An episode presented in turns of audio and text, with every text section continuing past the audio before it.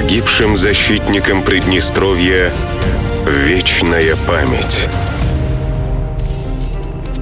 Петров Анатолий Николаевич. Родился 13 июля 1967 года в городе Бендеры. В феврале 1992 года вступил в ряды милиции ПМР.